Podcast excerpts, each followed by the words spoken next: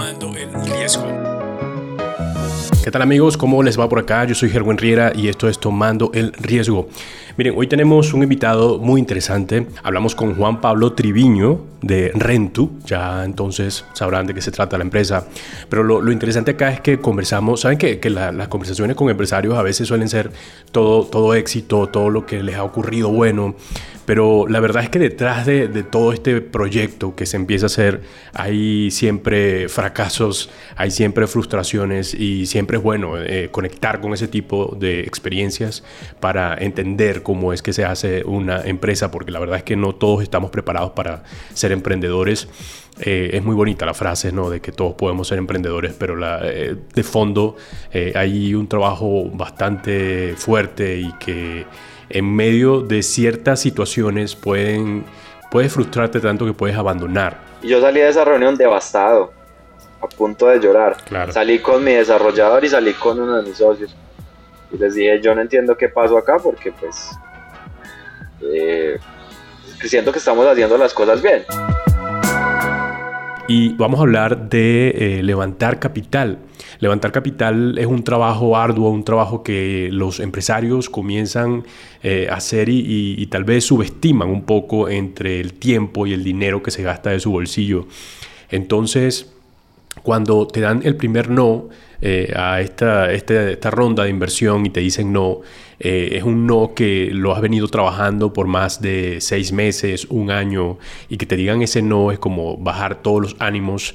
Hablamos un buen rato sobre estas cosas y nos agradó mucho la conversación porque nos mete un poco en su experiencia y entendemos eh, desde la realidad cómo es que se hace una empresa y cómo es que se levanta capital.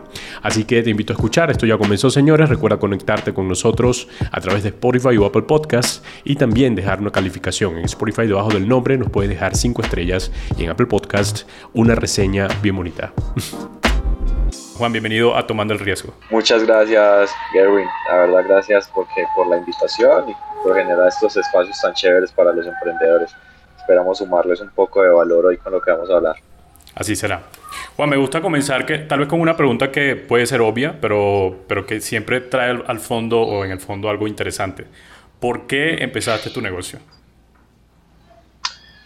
Bueno, mira, yo, yo he sido emprendedor toda la vida, o toda mi vida laboral, sí, desde hace, creo yo, más de 10 años. Este, empecé con, con un tema totalmente análogo. Yo soy publicista y administrador de empresas y creamos una empresa de publicidad exterior acá en Medellín. Nosotros tenemos vallas publicitarias por toda la ciudad y se las alquilamos a diferentes marcas, centrales de medios, eh, constructoras, etcétera. Y después de cierto tiempo yo sentía que quería hacer algo nuevo, que necesitaba un reto mayor en mi vida, que quizás eh, en, el, en el gremio en el que estaba no había la posibilidad de hacer algo tan grande como lo que yo quería, ¿cierto? Que tuviera que ver de pronto con, digamos, algo más aspiracional que desde el tema de dinero y veíamos la oportunidad a través de, de, alquilar cosas, ¿sí? O de prestarlas, todo lo que tenga que ver con, con, economía colaborativa. Veíamos que había, un, que había un negocio, que había que entender como ciertos elementos que tenían que ver con la forma, no con el fondo, pero que lo podíamos desarrollar. Y bueno, así arrancamos. Así arrancó. Y así arrancó entonces Rentu. Entonces, así hablemos de Rentu. ¿Qué es Rentu y a qué se dedica esto? ¿Cómo, ¿Cómo puedo yo entonces entrar a todo este mundo rento y obtener algún beneficio de ustedes? Mira, nosotros, en una descripción muy corta, somos un marketplace que conecta el mercado de alquiler de artículos en Colombia. Principalmente tecnología, herramientas y vehículos. Vehículos tanto automóviles como motos también. Y en el tema de herramientas, digamos, son herramientas convencionales, pero también vemos como herramientas aquellos insumos necesarios que necesita un emprendedor para arrancar su negocio.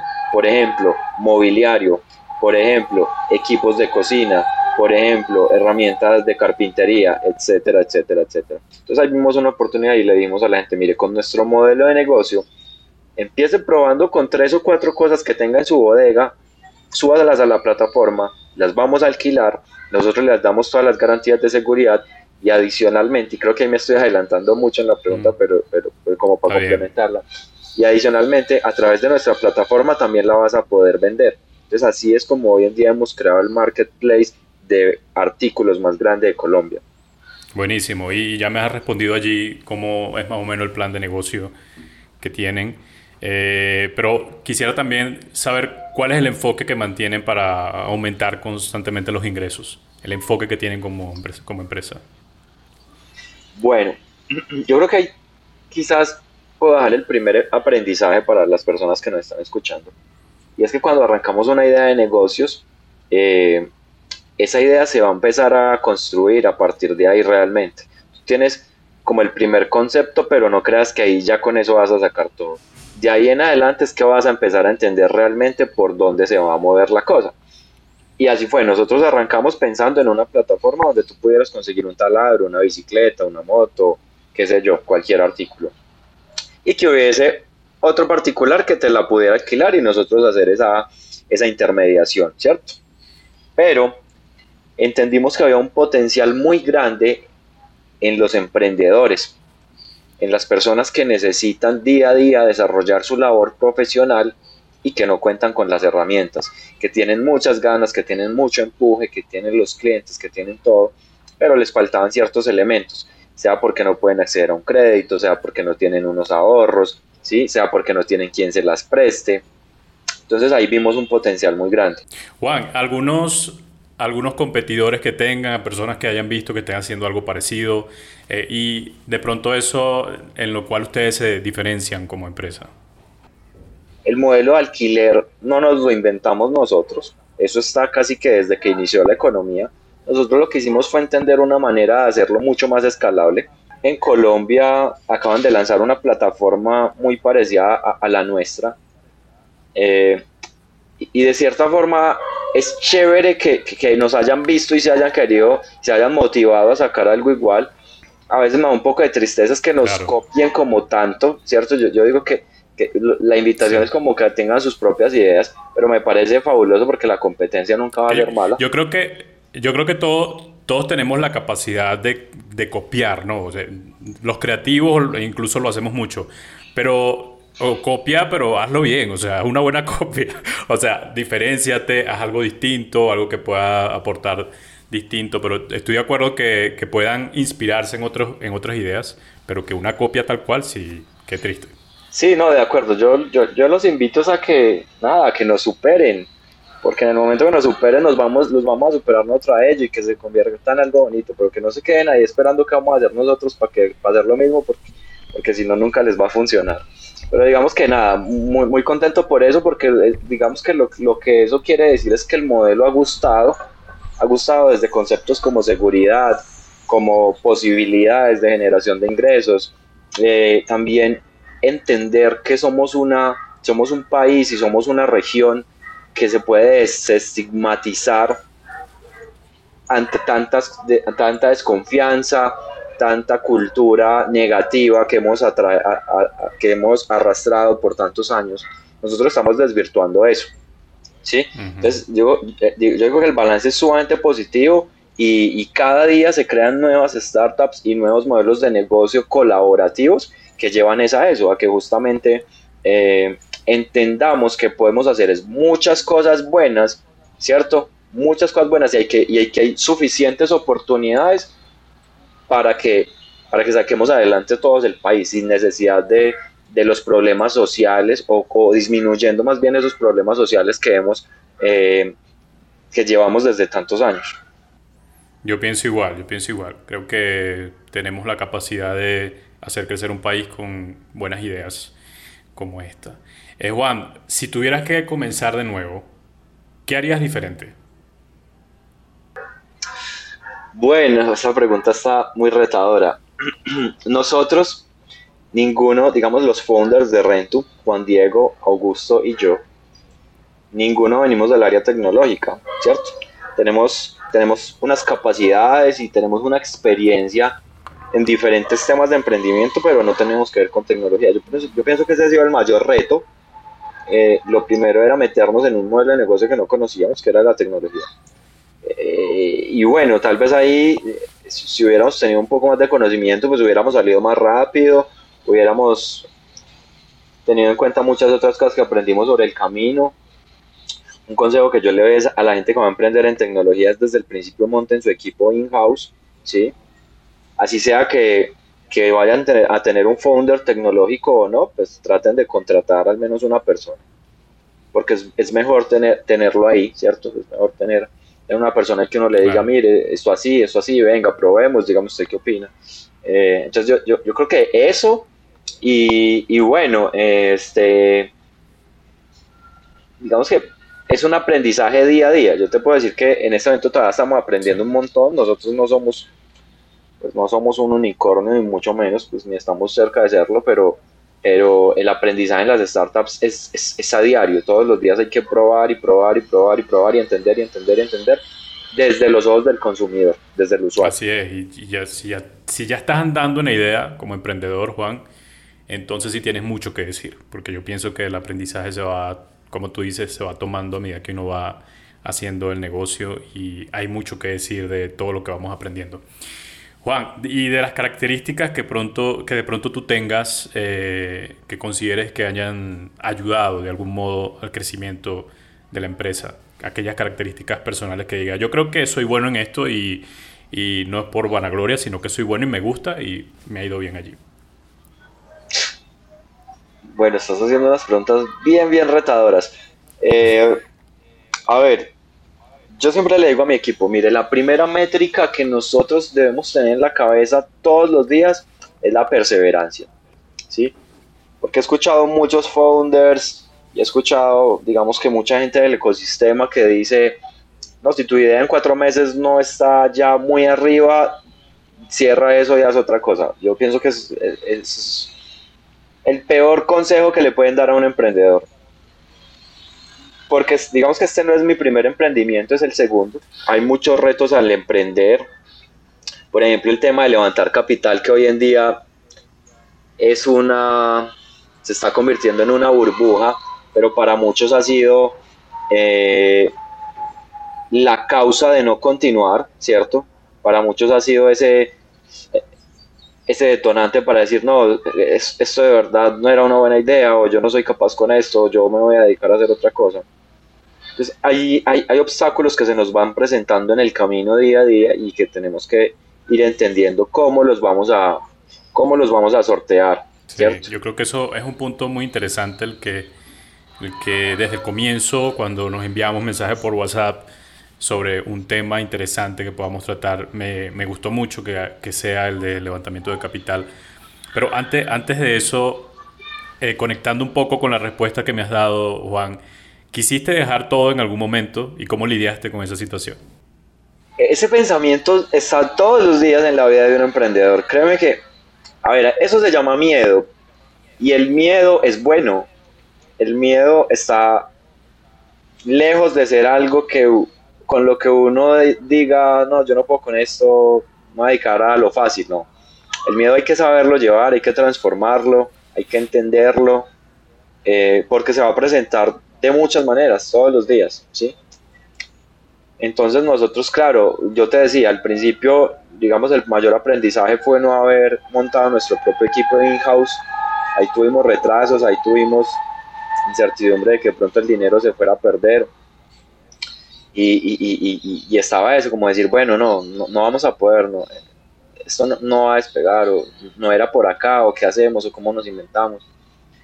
Eh, Luego, y lo vamos a, lo vamos a hablar ahorita, digamos, otro, otro miedo o otro pensamiento de fracaso ha sido o, fue cuando los primeros inversionistas nos decían no y nosotros de, pronto desde el desconocimiento, desde la ignorancia, no entendíamos el porqué de ese no, lo tomábamos como algo personal, lo tomábamos como una derrota en nuestras vidas y resulta que no, que todo hace parte del proceso. Sí, es así. Me, gusta que hayas dicho eso porque para que te digan un no eh, y que lo sientas de esa forma es porque un propietario trabaja mucho por alcanzar el sí.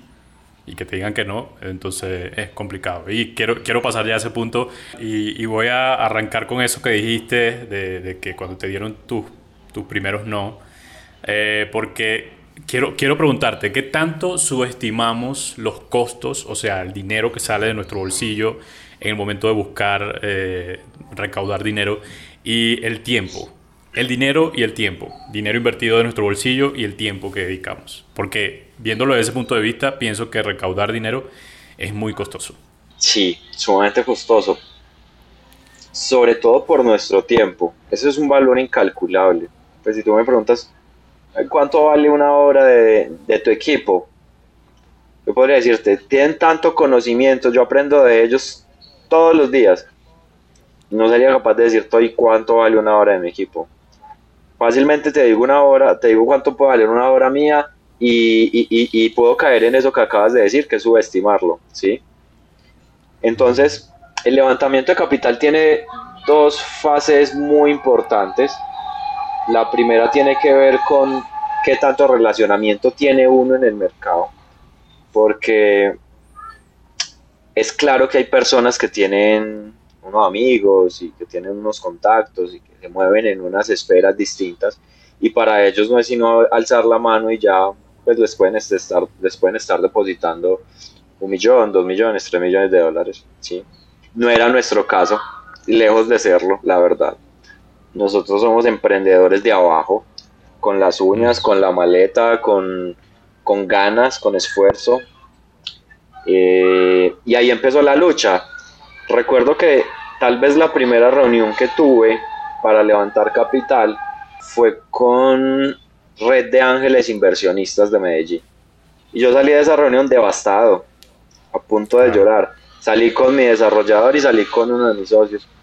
Y les dije, yo no entiendo qué pasó acá porque pues eh, siento que estamos haciendo las cosas bien.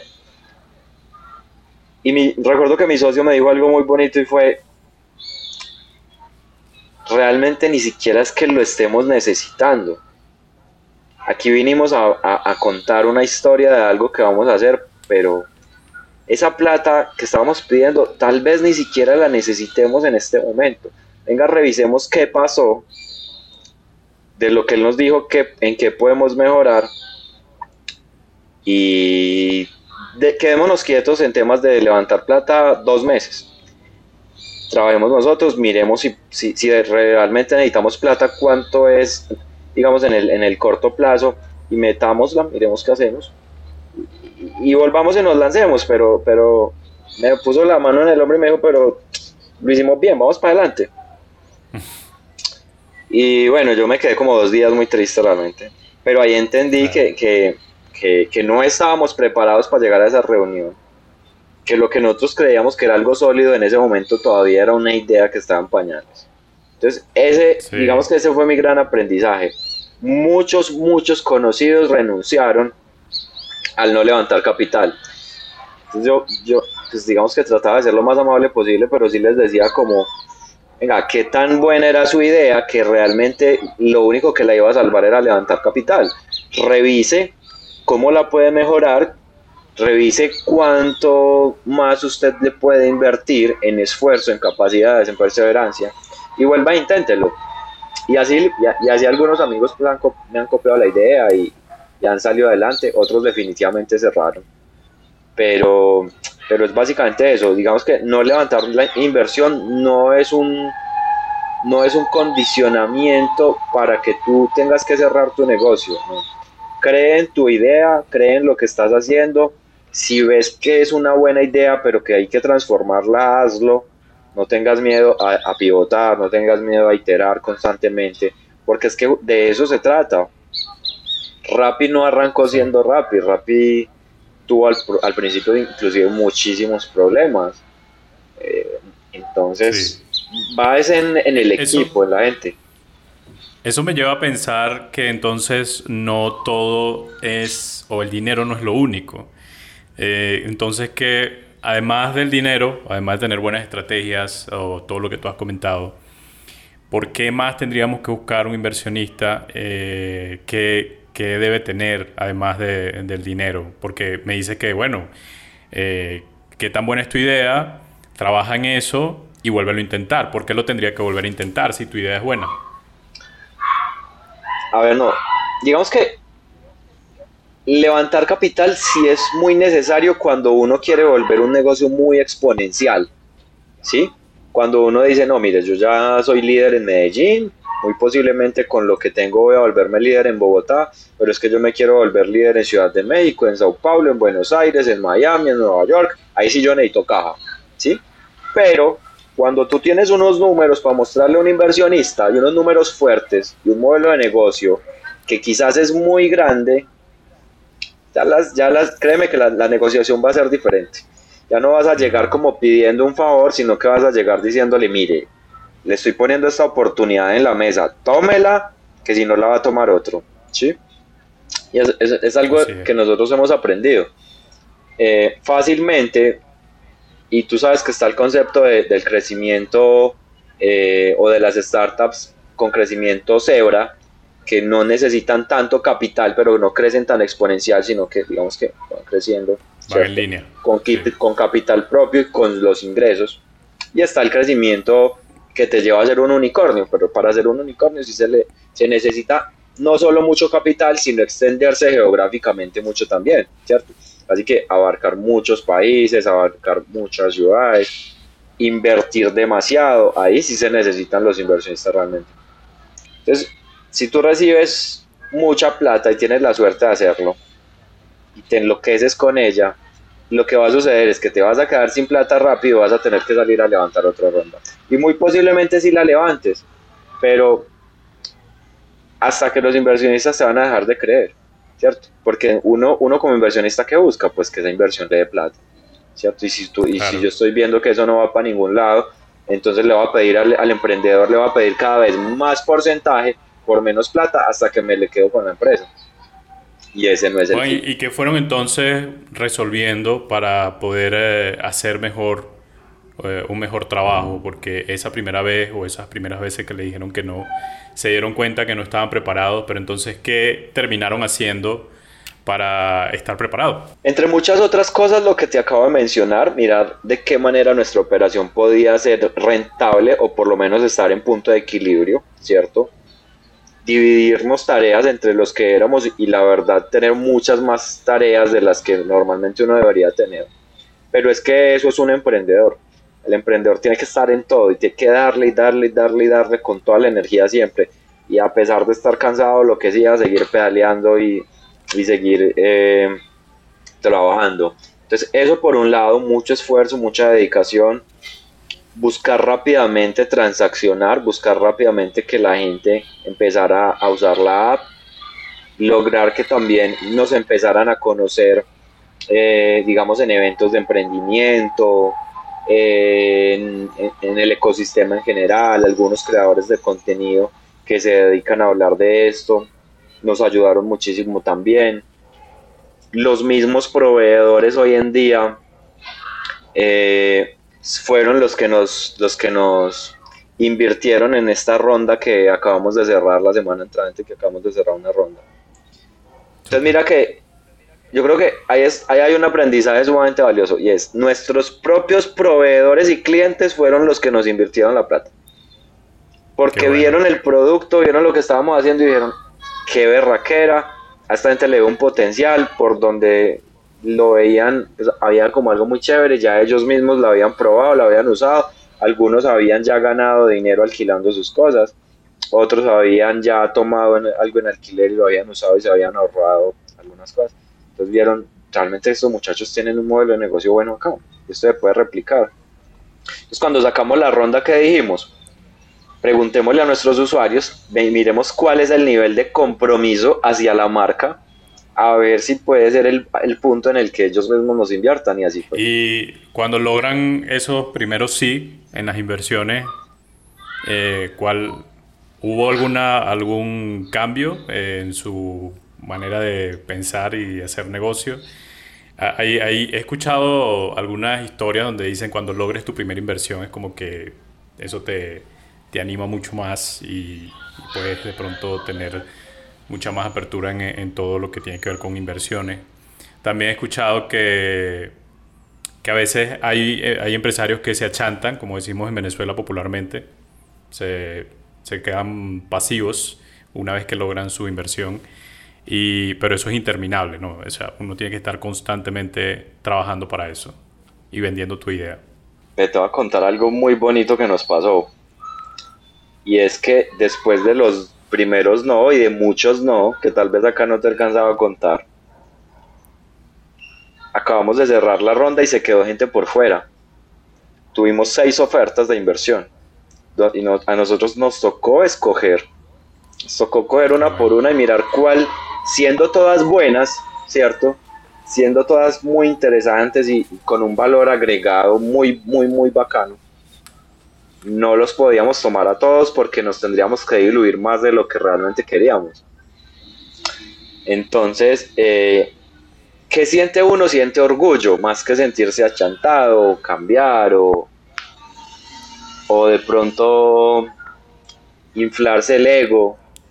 Yo creo que ese es un error muy grande. Sí. Uno lo que siente es orgullo de ver que lo que empezó con tanto esfuerzo se ha transformado al punto de que personas quieren poner su capital ahí para que tú hagas con ello algo bueno. ¿Sí?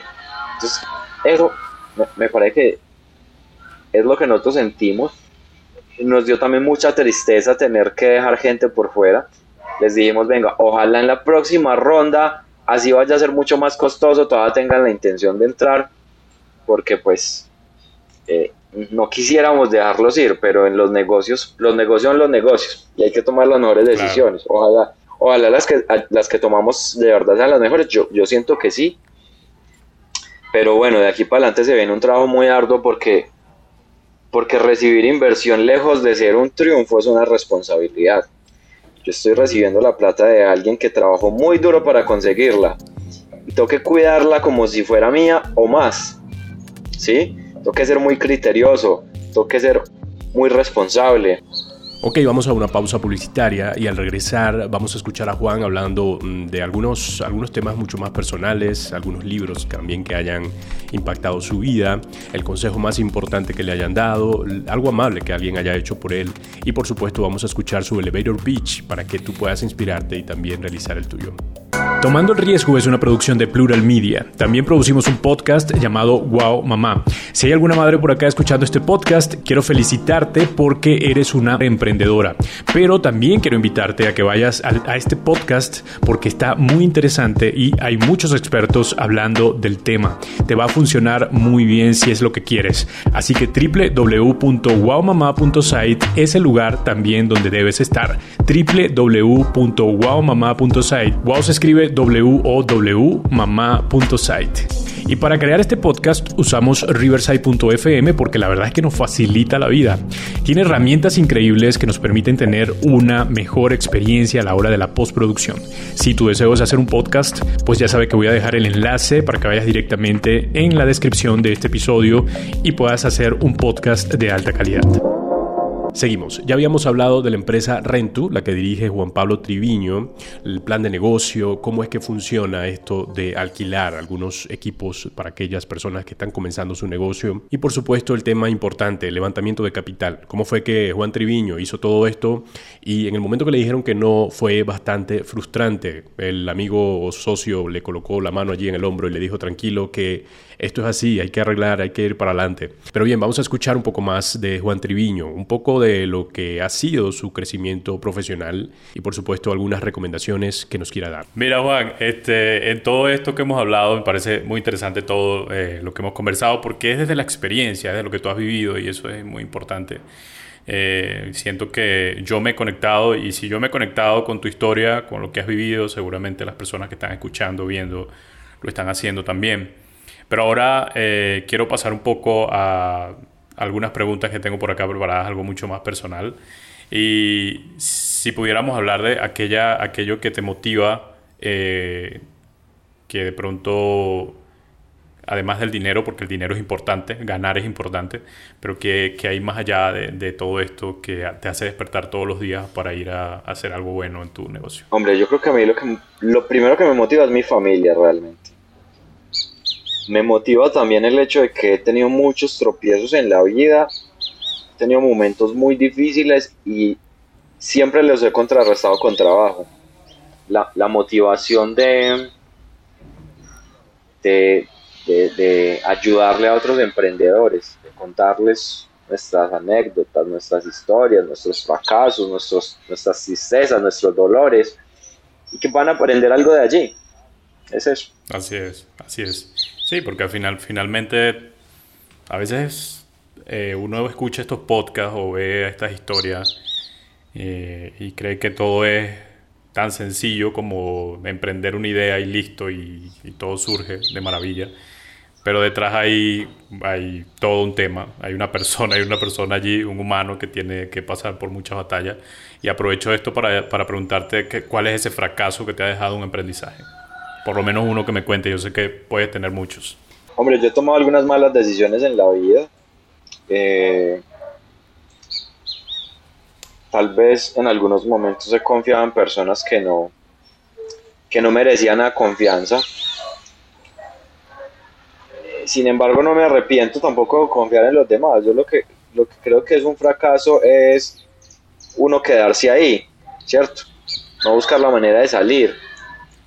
Y al principio es muy difícil, pero, pero yo siento que Dios le va poniendo a uno todo en el momento que es desde que uno esté en la capacidad también de recibirlo y de transformarlo.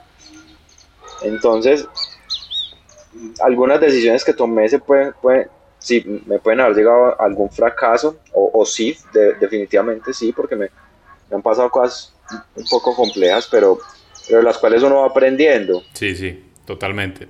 ¿Y el consejo más importante que te hayan dado? La perseverancia, lo que te decía hace, hace un momento, Juan, ¿y qué libro, por ejemplo, si estás leyendo ahorita eh, algún libro que consideres te haya ayudado mucho y que puedas compartirlo? Bueno, a mí me gusta mucho em, El hombre más rico de Babilonia, es un gran libro. También me gusta Padre rico, Padre pobre, de Robert Kiyosaki. Me gusta El club de las 5 de la mañana, es tremendo también. Yo creo que con esos. ¿Y, que, has escuchado un podcast últimamente que te guste? Sí, no tanto como quisiera porque no me queda el tiempo a veces, pero eh, escucho muchos podcasts, sobre todo tengan que ver con mensajes como espirituales y, tranquilizantes y que le abran a uno la mente. No tanto podcasts de negocios, porque todo el día consumo negocios, entonces como que ya cuando quiero sacar mi espacio, pues, pero sin embargo, eh, sí, sí con el equipo los comparto y, siento que hay un potencial grandísimo en el tema de podcast, siento que es algo sumamente disruptivo. Y es, se, se está convirtiendo, porque ni siquiera es que vaya a convertir, sino que se está convirtiendo en un hábito de consumo para la gente. Mientras que los medios tradicionales todo eso, pues como con lo que nosotros crecimos, cada vez pierde más credibilidad, ¿cierto? Eh, esta es una conversación libre, aquí nadie nos dijo que teníamos que decir, que hablar. Y esas cosas tan auténticas son las que gustan al final del día. Sí, sí, eh, eh, tiene, tienes razón. Me, me, gusta que, del podcast que, que mm, es muy íntimo. Creo que eso lo hace, le hace, hace una gran diferencia entre los medios tradicionales. El podcast es íntimo, el podcast es con tus audífonos, tú allí escuchando y sobre un nicho específico, sobre lo que te gusta personalmente y, eso lo hace un medio muy interesante. Entonces, estoy de acuerdo. Eh, ya, ya, estamos terminando. Eh, ¿Algo amable que alguien haya hecho por ti, Juan? Muchas cosas. Muchas cosas. Nosotros tenemos... ¿Una que recuerdes? Tenemos mentores increíbles eh, dentro de Rentu. Y y en lo personal, tengo un socio hace 10 años y me ha sacado como de, ese momento de, tristeza o de... Entonces yo creo que tiene que ver el mensaje con la amistad, con tener amigos leales que muy seguramente uno tiene muy pocos en la vida, pero ese amigo siempre va a estar ahí para ti. Entonces yo creo que no te puedo decir una sola cosa que él haya hecho por mí porque puede haber hecho 500 o, o 1000 cosas. O te quedar con la amistad. Eh, em, eso me hace recordar, no sé si es el mismo amigo, pero me hace recordar lo que hablábamos de ese socio que puso tu mano en el hombro y te tranquilizó eh, en el momento ese mismo que, fue. que no. Eso, Exactamente. Eso, eso, es algo amable que alguien hizo por ti porque te sacó un poco de esa frustración. Eh, siempre hago una pregunta final, eh, a veces un poco random, otras veces simplemente reflexiva. Yo creo que la que voy a hacer hoy se puede tomar de las dos formas, ahí tú ves qué tal me la respondes. ¿Qué suerte tienes y por qué? Yo tengo la suerte de tener una familia muy bonita y tengo la suerte, no sé si me voy a ir demasiado espiritual en el tema, pero tengo la suerte de siempre haber encontrado a Dios en los momentos más difíciles. Y es que ante las peores adversidades yo siento que Él es el que me ha sacado a flote. Entonces, siento que la suerte mía es tener mucha fe. Es eso. Qué bueno, me gusta eso. Juan, imagina, ya este es el final, volvemos a tu empresa y imagina que tienes allí un inversionista y vamos a tomar el, el ejemplo del origen de este, del elevator pitch. Estás allí en el ascensor y te toca entonces hablar con este inversionista. Esto lo hago porque todos los empresarios necesitan tener un elevator pitch y, y seguramente cuando escuchan los de ustedes pueden inspirarse y pueden tomar ideas. Entonces, estás allí en el ascensor, entonces, ¿cómo sería tu elevator pitch? Bueno, yo empezaría haciéndote una pregunta. ¿Tú sabías que el 80% del tiempo solamente usamos el 20% de las cosas que tenemos? Nosotros entendimos eso en Rento y por eso creamos la comunidad más grande de alquiler de artículos en Colombia en este momento. Resulta que hay más de 600 mil millones de dólares invertidos en todo el mundo en cosas que no se usan. Eh, venimos también de temas como crisis por pandemia, crisis de contenedores, crisis por guerras, crisis por paros, y se han incrementado un montón las materias primas, los costos de, fletes y demás. Y los recursos naturales están acabando, entonces si nosotros no tomamos acciones frente a eso, nadie las va a hacer. Por eso nosotros desarrollamos esta, esta comunidad en, las que, en la que todos puedan tomar algo que necesitan por el tiempo que es y se eviten comprarlo y encontramos una oportunidad de negocio ahí con tecnología para llevarlo a cada rincón de Colombia. Entonces te queremos invitar a que hagas parte hoy de eso. ¿Cómo lo estamos haciendo? Monetizamos en cada transacción que se haga. Primero verificamos muy bien el perfil de cada usuario, lo complementamos con un seguro. En nuestra comunidad hoy ya llevamos más de 500 transacciones, tenemos más de 15.000 usuarios y nunca hemos tenido inconvenientes que tengan que ver con seguridad porque desestigmatizamos esa problemática social que tiene que ver a veces con nuestra región, con Latinoamérica. Entonces dame un espacio donde yo te pueda contar más a fondo de qué se trata Rentu, pero ya desde hoy te digo que vas a ser parte de una gran compañía. Así sería. Muy buena, muy buena. Juan, estoy agradecido de esta conversación súper relajada, eh, muy interesante. Eh, superó de verdad la expectativa que tenía de poder tener una conversación interesante, eh, más allá de, de, tu empresa, más allá de lo que tú has hecho algo que puedas eh, desde tu experiencia aportar a quienes nos escuchan. Entonces, nada, agradecido de tu tiempo porque sé que eres una persona muy ocupada y seguramente la audiencia también te lo agradece.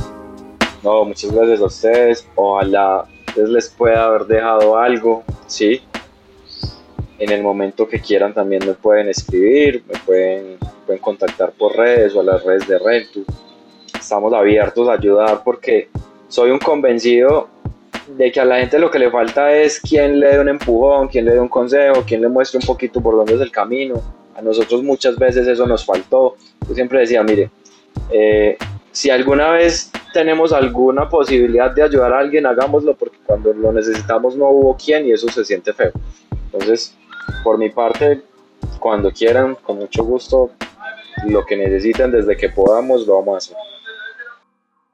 Y bien, hemos llegado al final de este episodio. Antes quiero dar algunas eh, conclusiones o una conclusión pequeña de todo lo que hemos estado hablando. Juan decía que levantar capital es muy importante si quieres expandir más tu empresa, pero que esto no sea una limitante para que al momento de ir y que te digan sí o no, puedas seguir, avanzar o quedarte eh, o detenerte en todo el proceso que llevas como empresa. Decía una frase como esta, ¿qué tan buena es su idea que lo único que la iba a salvar era una ronda de inversión? No, tienes que analizar, ver qué tiene tu idea, seguir invirtiendo en tu negocio para que pueda andar. Porque a fin de cuentas la inversión o la ronda de inversión también no solamente ese dinero, sino que también es aquellas personas que puedan apoyar en tu idea, en esa idea buena y qué pueden hacer por tu idea para que sea mejor y puedas expandirte por mucho más territorios o puedas tener incluso ese empuje para ser una gran unicornio. Bien, y con esta reflexión me quedo y así nos despedimos. Recuerden que pueden calificarnos en Spotify o Apple Podcast. También estamos en YouTube, así que puedes suscribirte y darle a la campanita para que te enteres de todo lo que subimos semanalmente. Por supuesto, puedes ir a nuestra página web www.tomandoelriesgo.com. Allí tenemos una ventana para que te suscribas a nuestro newsletter porque cada sábado estamos entregando algún material interesante de todo lo que estamos aprendiendo en el, en el levantamiento de nuestra startup de podcast. así que todo lo que estamos haciendo nosotros a medida que avanzamos en las ventas, en marketing, en todo lo que tiene que ver con negocio. Lo estamos compartiendo por allí para que puedas también estar al tanto y inspirarte, eh, conocer algunas, algunas informaciones importantes, algunas tendencias también. Así que es muy importante que puedas ir y suscribirte a nuestro newsletter. Bien, yo soy Herwin Riera y nos vemos o nos escuchamos el próximo jueves.